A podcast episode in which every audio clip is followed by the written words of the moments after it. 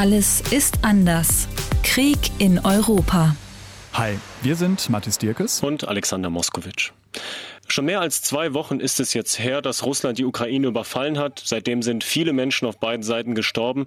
Die Lage in vielen ukrainischen Städten ist auch sehr kritisch. Gleichzeitig gibt es auch harte Sanktionen gegen Russland von Seiten der EU. Viele versuchen ja jetzt Lösungen ohne russisches Öl und Gas für die Zukunft zu finden. Ja, während die Spritpreise, ihr habt es bestimmt auch gemerkt, auf einen Rekord hochgestiegen sind. Seit zwei Wochen gilt eben, alles ist anders als vorher. Und damit wir alle besser verstehen, was in diesem Konflikt und in diesem Krieg passiert, haben wir diesen Podcast gestartet. Wir wollen Hintergründe liefern, die euch und uns hoffentlich helfen, die aktuelle Situation besser zu verstehen. Zum Beispiel auch so Sachen wie, warum denken Menschen so, wie sie denken? Woher nehmen Menschen ihre Informationen, verschiedene Perspektiven und so weiter? Und deshalb sprechen wir heute über das Thema Propaganda. Was dieses häufig benutzte Wort überhaupt bedeutet, wie Propaganda funktioniert und wie sie in diesem Krieg von russischer Seite eingesetzt wird, was die Ukraine macht. All das erfahrt ihr heute. Schön, dass ihr dabei seid. thank Ja, und bevor wir in das Thema Propaganda eintauchen, stellen wir uns noch mal kurz vor. Ich bin Alex Moskowitsch, ihr kennt mich vielleicht noch aus Folge 1 unseres Podcasts. Ich bin Journalist und Reporter beim SWR. Meine Eltern, die kommen aus Russland und sind einen Monat vor meiner Geburt nach Deutschland gekommen, Anfang der 90er. Und ich habe auch Verwandte in der Ukraine. Äh, meine Cousine ist vergangenen Samstag sogar nach Deutschland jetzt geflohen und lebt jetzt erstmal bei meiner Familie. Also die Folgen des Krieges beschäftigen mich leider nicht nur in meinem Job, sondern sind seit einigen Tagen auch ganz konkret hier in Deutschland spürbar. Ich bin Mathis Dierkes, ich arbeite für verschiedene Nachrichtenformate im WDR. Also ich schreibe und spreche Radionachrichten, ich moderiere den täglichen News-Podcast 630 und ich hatte, anders als du, vor diesem Krieg eigentlich gar keine Berührungspunkte, also weder mit Russland noch mit der Ukraine. Aber das hat sich jetzt in den vergangenen zwei Wochen natürlich auch komplett geändert. Propaganda, das ist so ein Wort, das kennt wahrscheinlich jeder und jede von uns. Also kann sich auch jeder was drunter vorstellen. Aber wir haben uns gedacht, wir wollen zum Start nochmal ganz genau darauf schauen, was dieses Wort eigentlich bedeutet. Das haben wir uns erklären lassen von jemandem, der sich mit Sprache sehr gut auskennt, mit Kommunikation auch. Und zwar von Johannes Hilje. Der hat äh, Politik und Kommunikation studiert und berät heute unter anderem Politikerinnen und Politiker. Und er sagt das hier zu Propaganda. Unter Propaganda versteht man den Versuch der gezielten Einfluss Einflussnahme auf das Denken und Fühlen von Menschen und zwar im Sinne einer ganz bestimmten politischen Agenda, was zum Beispiel die Notwendigkeit einer militärischen Intervention sein könnte. Propaganda schafft sich ein eigenes Wahrheitssystem, das nicht etwa unterschiedliche Perspektiven zulässt, sondern oftmals auch mit Hilfe von Desinformation und Lügen die eigene Perspektive als die einzig wahrhaftige und moralisch korrekte Sichtweise darstellt. Ja, und dieser Versuch, die Menschen gezielt zu beeinflussen, der findet natürlich auf allen möglichen Wegen mittlerweile statt. Vor allem über die Medien. Ganz früher vielleicht mal über Flugblätter, später auch über Zeitungen, Radio. Ja, wie es die Nazis in Deutschland zum Beispiel auch schon sehr gezielt gemacht haben. Fernsehen ist dann dazugekommen. Und heute, also im Jahr 2022, spielt Propaganda auch im Internet natürlich eine ziemlich große Rolle. Das heißt, Internet, vor allem über die Social-Media-Plattformen, hat uns auch Johannes Hilje gesagt. Gerade Social Media ist ein effektiver Verbreitungsweg für Propaganda, weil es in diesen Netzwerken keine journalistische Filterung und Einordnung von Aussagen gibt und gerade emotionale Inhalte dort besonders hohe Reichweite erzielen können. Social Media besitzt im Grunde eine Affinität für Propaganda. Ja, also Social Media ist eigentlich eine coole Sache, aber auch leider gemacht, wie gemacht für Propaganda. Aber ganz wichtig, Johannes Hilje, der sagt auch, um wie jetzt aktuell den Menschen in Russland einen Angriffskrieg als richtig und wichtig zu verkaufen, reicht das eben nicht. Da muss die Propaganda nicht nur über Social Media laufen, sondern über alle Medien. Und wie Putins Regierung davor geht, das schauen wir uns jetzt mal an. Und dafür wollen wir euch mal einen Einblick geben, wie es mit den Medien in Russland im Moment aussieht. Hier ist das erste deutsche Fernsehen mit der Tagesschau. Ja, wirst du erkannt haben, wenn man in Deutschland Nachrichten schaut, dann kommen die meisten früher oder später an der Tagesschau wahrscheinlich nicht vorbei. Manche, ähm, so wie ich auch, wachsen damit so richtig auf. Andere kommen vielleicht später irgendwann drauf. Auf jeden Fall ist das diese Nachrichtenmarke mit diesem Jingle, mit diesem Gong oder vielleicht auch mittlerweile mit der Insta-Seite oder dem TikTok-Kanal ja schon wirklich sehr, sehr prägend für ja, den Medienkonsum sehr, sehr vieler Menschen in Deutschland. Ne? Sehr, sehr hohe Zuschauerquoten, Millionen Menschen verfolgen mhm. das. Das ist hier auf jeden Fall so eine richtige Instanz. Ja, bei mir ist es tatsächlich so, dass ich nicht nur mit der Tagesschau aufgewachsen bin, die kam bei mir eigentlich erst später dazu, so in der Schule und in der Uni dann. Aber ich kenne auch noch den Jingle der russischen Nachrichtensendung, die meine Eltern auch immer geguckt haben, als die nämlich noch nicht so gut Deutsch konnten und gerade erst nach Deutschland gekommen sind. Da haben die auch viel russisches Fernsehen geguckt. Und das war auch bei vielen Freunden von mir so mit russischem und ukrainischem Hintergrund und das ist zum Teil heute noch so. Und damit wir nicht immer nur über die russischen Medien sprechen, ohne zumindest mal reinzuhören, wollte ich dann gestern mal so einen kurzen Clip finden, den wir hier mal ähm, vorspielen können. Ja, und da habe ich gemerkt, das ist gar nicht so einfach, denn als ich auf die Website des äh, russischen Nachrichtensenders gehen wollte, da kam nur Error, irgendwie Forbidden, That's an Error und die russischen Staatsmedien wie zum Beispiel RT Deutsch oder Sputnik, die sind auch gesperrt mittlerweile in Deutschland. Auch bei YouTube findet man gar nichts mehr und die einzige Möglichkeit, die ich dann hatte, war mich bei VK, also Vkontakte, anzumelden. Das ist so das russische Pendant zu Facebook, könnte mhm. man sagen. Und da habe ich dann einen Livestream tatsächlich gefunden und äh, da habe ich mal einen kurzen Ausschnitt aus einer Nachrichtensendung von gestern mitgebracht.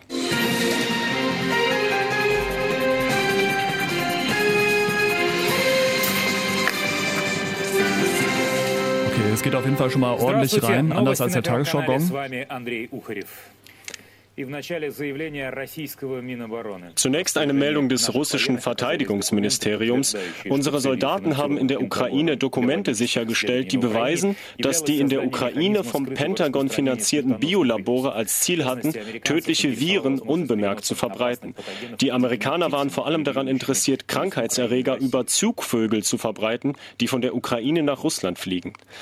Und danach okay. geht es noch weiter mit äh, der Tatsache, dass das Erreger sein sollen wie Milzbrand und die afrikanische Schweinepest. Und außerdem sollen in, in diesen ukrainischen Laboren mit dem Coronavirus-Erreger von Fledermäusen experimentiert worden sein. Das war die erste Nachricht des Tages und ich war auf jeden Fall etwas verwirrt. Wie geht's dir damit, Mathis, wenn du das so hörst zum ersten Mal? Ja, irgendwie schon ziemlich irritierend. Also äh, abgesehen davon, dass jetzt solche Berichte und Behauptungen über ähm, Bio-Waffenlabore, glaube ich, nicht ganz neu sind, sind sie zumindest nach allem, was wir so wissen, nicht belegt. Ne? Also es gibt natürlich äh, Labore, Labore in der Ukraine, die arbeiten zum Teil auch mit den Amerikanern zusammen, das schon, aber das, was wir gerade gehört haben, wird äh, von den USA und ich glaube auch von den allermeisten seriösen Medien in Deutschland als ja, Fake News, ne? Desinformation bezeichnet. Mhm.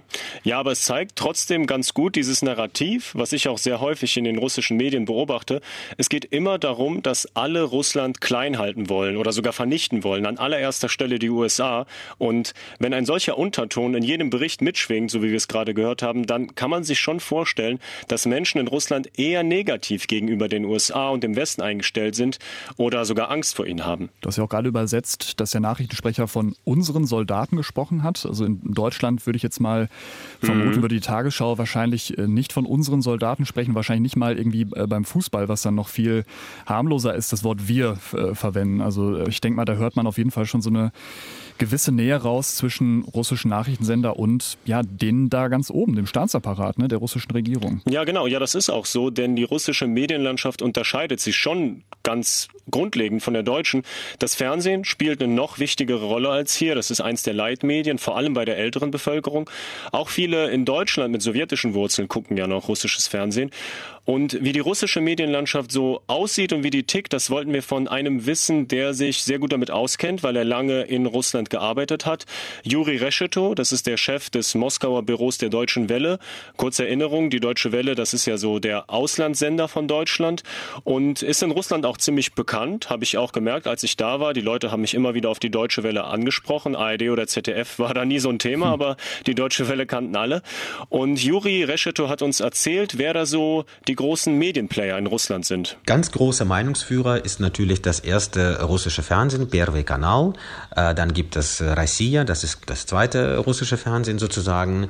Äh, dann gibt es NTV und ein paar andere Sender. Das sind die Marktführer. Aber von den Zeitungen ähm, sind kaum noch welche übrig geblieben. Also es gibt natürlich gedruckte Zeitungen wie Российская Gazeta. Das ist eine reine Regierungszeitung, also das Sprachrohr der russischen Regierung. Dann gibt es Izvestia, ein paar Boulevardzeitungen, aber die Russen konsumieren viel weniger gedruckte Zeitungen als die Deutschen zum Beispiel. Und ähm, dann gibt es natürlich die kritischen Zeitungen. Man darf auch nicht vergessen, die Novaya Gazeta, dessen Chefredakteur den Friedensnobelpreis bekommen hat, die ist ja immer noch da und die wird auch gedruckt und die ist äußerst kritisch, ähm, die darf noch publizieren. Ja, also es gibt im Prinzip eine kritische Zeitung, die noch übrig geblieben ist, aber wie sieht's denn mit anderen Stimmen aus, kritischen Stimmen im Fernsehen oder online? Ja, denen hat die russische Regierung zuletzt riesige Steine in den Weg gelegt. Es gab neue Gesetze, die zum Beispiel verbieten, den Krieg in der Ukraine als Krieg zu bezeichnen. Das russische Wording lautet ja offiziell Militäroperation oder mhm. Spezialoperation. Und auch das Wort Angriff darf man mit dem Bezug zur Ukraine nicht mehr benutzen. Da haben die den Medienmachern eine super hohe Geldstrafe angedroht, sogar bis zu 15 Jahren Haft droht einem, wenn man das so im Prinzip ja formuliert. Und deshalb haben die zwei größten unabhängigen kritischen Radio- und Fernsehsender Dorscht, also TV Rain und Echo Moskwe, Moskauer Echo, ihren Sendebetrieb auch äh, vor kurzem komplett eingestellt. Jetzt muss man ja vielleicht dazu sagen, das ist keine so komplett neue Entwicklung erst seit diesem Krieg, also sondern auch in den ganzen Jahren davor war die Situation für unabhängige und kritische Journalistinnen und Journalisten in Russland auch schon sehr schwierig. Also man kann das zum Beispiel ganz gut sehen an einem Ranking, das die Organisation Reporter ohne Grenzen jedes Jahr rausgibt, ein Ranking zur Pressefreiheit. Und äh, da ist Russland letztes Jahr zum Beispiel auf Platz 150 von 180 Ländern gewesen. Wenn man das mal vergleicht, die Ukraine war auf 97, also Mittelfeld so ungefähr. Deutschland auf Platz 13, also sehr weit vorne.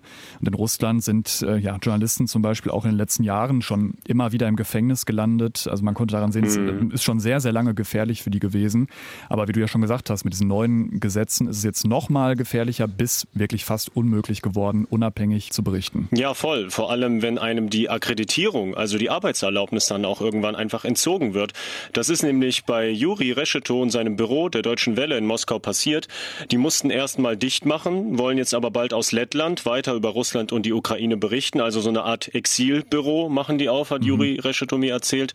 Und für die freie Meinungsbildung in Russland, da sei diese Entwicklung ein großes Problem, hat Juri gesagt. Für die Menschen, die kritisch denken, bedeutet das eine Katastrophe. Das bedeutet der Rückfall in die alten Sowjetzeiten. Ich bin ja groß geworden in der Sowjetunion. Und ich kenne äh, das sowjetische Fernsehen mit zwei Programmen, mit äh, sehr zensierten Geschichten. Das äh, scheint jetzt wieder alles zurückzukommen. Dann ist das schon eine Propaganda. Dann ist es eine zumindest, und wenn schon keine Propaganda, dann zumindest eine äußerst einseitige Berichterstattung. Ja, das war jetzt mal ein Überblick über die Situation in Russland, was da noch geht in Sachen Medien und vor allem was nicht mehr geht. Und was das mit den Menschen vor Ort macht, das schauen wir uns jetzt an. Ich habe zum Beispiel vor kurzem mit einer Freundin in Moskau telefoniert und die hat mir erzählt, dass sie mittlerweile schon ja, eigentlich richtig verzweifelt sei, weil es für sie super schwer sei, an Infos über das Ganze, was in der Ukraine passiert, zu kommen. Die einzige Möglichkeit sind nur noch Telegram-Kanäle, hat sie mir gesagt, oder andere ausländische Nachrichtenseiten, aber auf die kommt man auch nur noch mit einer extra Software, mit so einem WP, VPN, VPN-Server. Also es ist wirklich schwierig für die Leute dort. Ja, da muss man sich auskennen und äh, ich habe das ja auch so ein bisschen rausgehört, äh, deine Freundin, äh, ja, wenn du sagst verzweifelt, gehört ja auch offensichtlich zu denen, die irgendwie versuchen, an ausgewogene Infos zu kommen, ne? weil sie sagen, wir unterstützen diesen Krieg nicht, wir finden das nicht gut und wir wollen eigentlich wissen, was da wirklich in der Ukraine abgeht. Ja, genau. Also sie ist auf jeden Fall gegen diesen Krieg, aber hat mir auch erzählt, dass sie sich nicht traut, auf die Straße zu gehen, weil hier wird ja auch immer wieder gefordert, die Leute sollen nochmal alle auf die Straße gehen in Russland und gegen Putin protestieren. Aber allein in den letzten Tagen wurden tausende Menschen bei diesen ja nicht genehmigten Demos verhaftet. Und die Mutter dieser Freundin von mir, die arbeitet auch in einer Behörde, in einer Regierungsbehörde. Und deshalb hat äh, sie auch einfach Angst, dass wenn sie bei so einer Demo mitläuft und verhaftet wird oder allein schon gesehen wird, dass ihre Mutter ihren Job verlieren könnte. Also ist leider eine wirklich heikle Angelegenheit. Finde ich aber trotzdem sehr wichtig, da mal so einen Einblick zu bekommen, weil ich glaube, viele in Deutschland fragen sich in ja, diesen Tagen auch immer wieder, wie viele Menschen stehen denn eigentlich wirklich hinter Putin oder ja andersrum, wie viele sind gegen diesen Krieg? Oder ja, es ist natürlich so ein bisschen grob vereinfacht. Äh, da gibt es sicherlich auch noch ziemlich viele Zwischentöne. Aber wenn man einfach mal so im Internet sucht, da findet man vielleicht ein paar Umfragen oder Schätzungen, die dann so darauf hindeuten, ja, so etwa die Hälfte der Menschen in Russland, die stehen wahrscheinlich hinter Putin und seinem Kurs, aber da muss man natürlich auch immer so ein bisschen vorsichtig sein, ne, wie belastbar das am Ende wirklich ist, weil das ja, ja, genau mit so Meinungsumfragen in Deutschland dann auch nur am Rande was zu tun hat. Also auf jeden Fall kann man, glaube ich, sagen, es gibt auch viele in Russland, die hinter Putin stehen und hinter seiner Argumentation, seiner Propaganda auch glauben. Das haben wir auch mit Jekaterina Ekaterina besprochen. Die ist in Russland aufgewachsen, wohnt mittlerweile in Deutschland und arbeitet hier als Journalistin, ist äh, seit kurzem auch meine Kollegin hier beim WDR. Und sie hat uns erzählt, dass ihr Vater in Russland Putin schon lange unterstützt und dass er ihr auch schon vor diesem Angriffskrieg immer wieder ja, ich würde fast sagen, merkwürdige Sachen aufs Handy geschickt hat. Irgendwelche TikTok-Videos, die dann erklären, was für Heldinnen sind die russischen Soldatinnen. Ähm, und andererseits sind es auch teilweise Videos von irgendwelchen großen, ähm, ich will jetzt nicht Journalistinnen sagen, das sind für mich keine Journalistinnen, aber so Propagandaleuten aus Russland, wie zum Beispiel Wladimir Solovyov, der ist ziemlich bekannt unter solchen Menschen. So Videos von dem, wo er irgendwie so ganz äh, überspitzt erklärt, was für großes und reiches Imperium Russland ist und alle uns hassen und wir eben äh, alle unterdrücken müssen und so. Keine Ahnung. Also irgendwie so Wahnsinn. Ja, Ekaterina sagt, sie hat das äh, lange Zeit ignoriert, aber es hat trotzdem nicht aufgehört, dass ihr Vater immer wieder ihr so Videos geschickt hat. Und äh, als der Krieg dann angefangen hat, hat sich das alles in ihren Chats noch mehr hochgeschaukelt, hat sie uns erzählt. Jedenfalls hat das alles nichts gebracht. Ekaterina hat versucht, da irgendwie gegenzuhalten und ihren Vater über die Fakes aufzuklären. Aber zwischenzeitlich hat sie sogar doch den Kontakt dann zu ihrem Vater ganz abgebrochen abgebrochen, weil ihr das alles zu viel wurde. Und sie weiß auch noch nicht so richtig, wie das jetzt weitergehen soll. Schauen wir mal weiter. Aber für mich persönlich ist es insgesamt schwer, mit einer Person dann irgendwie noch weiter Kontakt zu haben, die den Krieg unterstützt. Also für mich gibt es da wirklich entweder oder. Entweder bist du dafür oder dagegen. Es gibt kein Dazwischen mehr. Und wenn die Person sagt, sie ist so offensichtlich dafür, frage ich mich, was mit der Person überhaupt falsch ist, so im menschlichen Sinne. Und das tut halt auch weh zu verstehen, dass es der eigene Vater, der sowas sagt, mit dem man dann einfach nicht mehr sprechen kann, weil er eben sowas sagt. Also ich glaube, wie weh das tut, das können wir uns wahrscheinlich nur so ansatzweise vorstellen. Vielleicht äh, entfernt ist es so ein bisschen wie mit der Situation rund um Corona und ums Impfen. Da haben mhm. wir in den letzten zwei Jahren auch mitbekommen, dass ja, viele Familien dadurch gespaltet wurden. Jetzt kann man sagen, wenn es um Krieg geht, ist es natürlich alles nochmal eine Nummer härter. Ich glaube aber auf jeden Fall gibt es sehr viele von diesen Geschichten, hat auch äh, Ekaterina gesagt. Sie hat selbst viele Nachrichten bekommen von Menschen, denen es ganz ähnlich geht, wo auch Familien wirklich äh, ganz stark wurden durch diese Situation. Und ja, manche sind eben in dieser Propagandaschleife, wenn man das so nennen will, drin, lassen sich da auch gar nicht mehr rausholen, lassen gar nicht mit sich reden. Und andere, die, so wie Sie jetzt zum Beispiel, nicht in Russland sind, ähm, die können das nicht fassen und würden natürlich irgendwie irgendwas gerne tun, um ihre Väter, ihre Mütter, ihre Tanten, ihre Cousins, wen auch immer, also Freundinnen und Freunde, es gibt ja viele, die haben ein riesiges Umfeld noch in Russland, aufzuklären und irgendwie ja, wieder zu sich zu holen. Ja, Katharina versucht aus Deutschland raus auf jeden Fall der Propaganda etwas entgegenzusetzen. Sie informiert ihre Follower über Instagram, über ganz viele interessante Sachen. Zum Beispiel hat sie auch einen Telegram-Kanal mit etwa 800 Mitgliedern. Den packen wir auch nochmal in die Show Notes. Da könnt ihr mal reinschauen bei Insta und bei Telegram. Und sie versucht da sowas den Leuten Leuten beizubringen, wie, wo kann ich mich am besten informieren, wie erkenne ich Fakes, also so eine Art kleines Medientraining gegen die Desinformation und Propaganda. Da habe ich zum Beispiel eine sehr große Liste von verschiedenen Medien aufgeschrieben aus Russland. Äh, vor allem so natürlich unabhängige Medien, die damals vor einer Woche noch gab, mittlerweile nicht mehr. Mm, und dann auch ein paar ukrainische Quellen, äh, einige Quellen aus Deutschland und einige so englischsprachige Quellen, die für die Leute, die dann andere Sprachen können. Ja, und dazu hat sie noch ein paar Tipps gepackt, zum Beispiel, wie kann man prüfen, ob ein Foto wirklich gerade aus dem aktuellen Krieg ist. Zum Beispiel mit der Rückwärtssuche bei Google Bilder, vielleicht kennt das der ein oder andere oder die ein oder andere von euch. Stammt das Bild wirklich von jetzt aus der Ukraine oder ist das schon viele Jahre alt? Da sind ja auch viele Fakes unterwegs. Ja, auf jeden Fall ein sehr äh, nützliches Tool, ne? haben wir, glaube ich, als äh, Journalisten wir beide auch schon häufiger verwendet. Was sie da macht, sind einfach alles kleine Versuche, irgendwie diese Propagandawand zumindest ein kleines bisschen zu durchbrechen. Ekaterina sagt, gerade jetzt bei älteren Menschen ist das wirklich sehr, sehr schwierig. Menschen, die wie ihr Vater jetzt 50 plus sind, die ihr ganzes Leben in Russland waren, vorher auch schon in der Sowjetunion, die, die kennen das einfach nicht anders. Also die haben nie gelernt, mit Medien kritisch umzugehen, mit Nachrichten kritisch umzugehen, zu hinterfragen, was da so auf sie einwirkt. Und sie sagt, was ihr aber gerade auf der anderen Seite so ein bisschen Hoffnung macht, das sind äh, ihre Freundinnen, die sie in Russland hat. Sie fangen an, sich zu informieren. Sie fragen mich auch, hey, was soll ich ich dann am besten lesen? Welche Quellen würdest du mir empfehlen? Stimmt das und das? Das habe ich zum Beispiel gesehen. Und das finde ich voll cool, weil das sind ja für für die große Menschheit sozusagen sehr kleine Schritte, aber für eine, für jede einzelne Person ist es immer so ein riesiger Schritt zu sagen, hey, irgendwas stimmt da nicht. Und mein ganzes Leben, ich habe daran geglaubt, aber wahrscheinlich ist es nicht so ganz wahr. Und das tut ja auch weh, das zu verstehen und das braucht auch sehr viel Mut, ehrlich gesagt. Deswegen sehe ich da auch positive Entwicklungen, die sind aber nur sehr langsam. Ja, und jetzt, wir haben es am Anfang versprochen, wollen wir noch mal auf die Ukraine schauen. Und zwar, wie die Regierung rund um Präsident Zelensky in diesem Krieg kommuniziert und was das auch bei uns auslöst.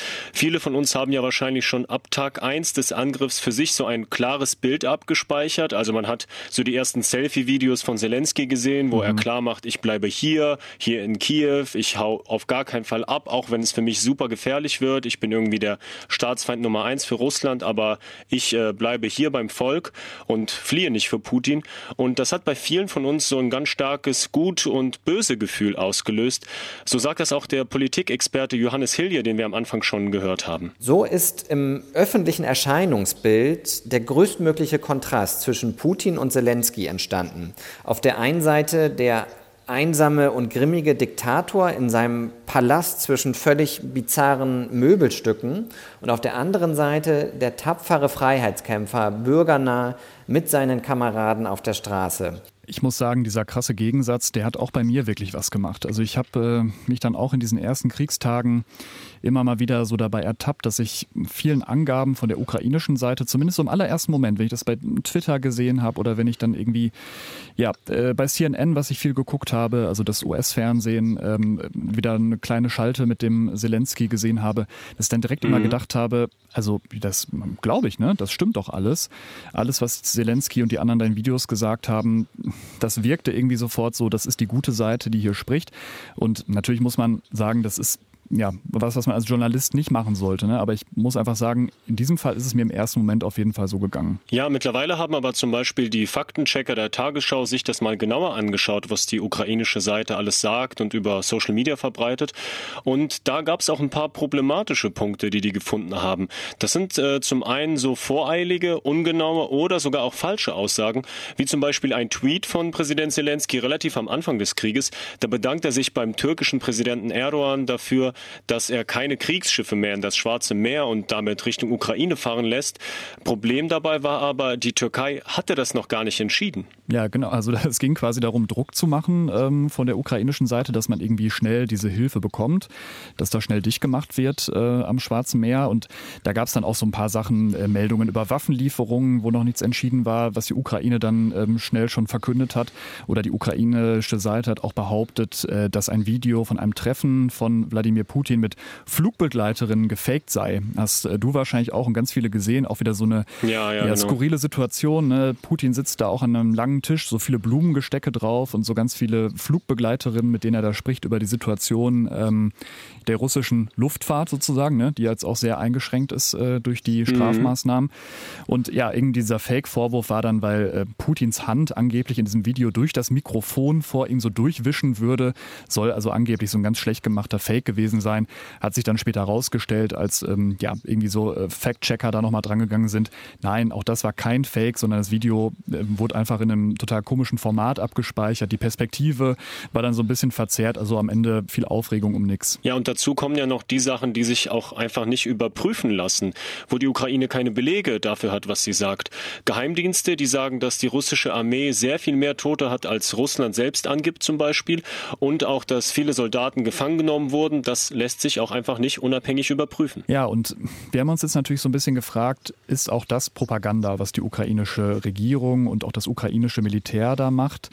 Wir haben das auch den Kommunikationsprofi Johannes Hilje nochmal gefragt. Und er hat geantwortet, er nennt das, was Zelensky und Co. da machen, Zitat, strategisch kommunizieren. Ihre Informationspolitik ist einerseits darauf ausgelegt, den Druck auf westliche Staaten zu erhöhen, Andererseits sollen bestimmte Narrative verbreitet werden, zum Beispiel eine Heldenerzählung über das mutige ukrainische Volk, aber auch über militärische Defizite Russlands. Damit soll der Zusammenhalt im eigenen Land und in der eigenen Truppe gestärkt werden. Aus ukrainischer Sicht natürlich Absolut nachvollziehbar, diese Informationspolitik finde ich. Aber für uns auf der anderen Seite auch wichtig, dass wir immer klar haben, die ukrainische Regierung, die ist auch keine neutrale Quelle in diesem Krieg. Also wir müssen uns auch immer möglichst klar machen, müssen möglichst genau hinschauen, was können wir sagen und was können wir auch nicht sagen. Also wo haben wir einfach keine gesicherten Informationen. Ja, und es gibt ja auch dieses ja mittlerweile schon berühmte Zitat, im Krieg ist die Wahrheit das erste Opfer oder manchmal liest man auch, im Krieg stirbt die Wahrheit zuerst. Das stammt tatsächlich noch aus der Antike, klingt jetzt ein bisschen pathetisch, aber leider bis heute immer noch passend. Deshalb bleibt kritisch und wachsam bei allem, was ihr seht und lest, checkt die Quellen, wenn es geht, oder die Absender.